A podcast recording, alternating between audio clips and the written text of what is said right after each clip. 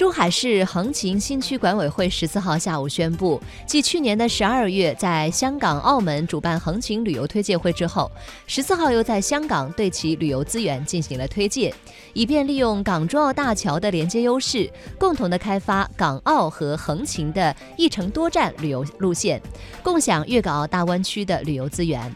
目前，横琴已经初步形成了全域旅游发展的新格局，并建变并建成了全域智慧旅游的平台，可为游客提供一站式的吃住行、游购娱等综合服务。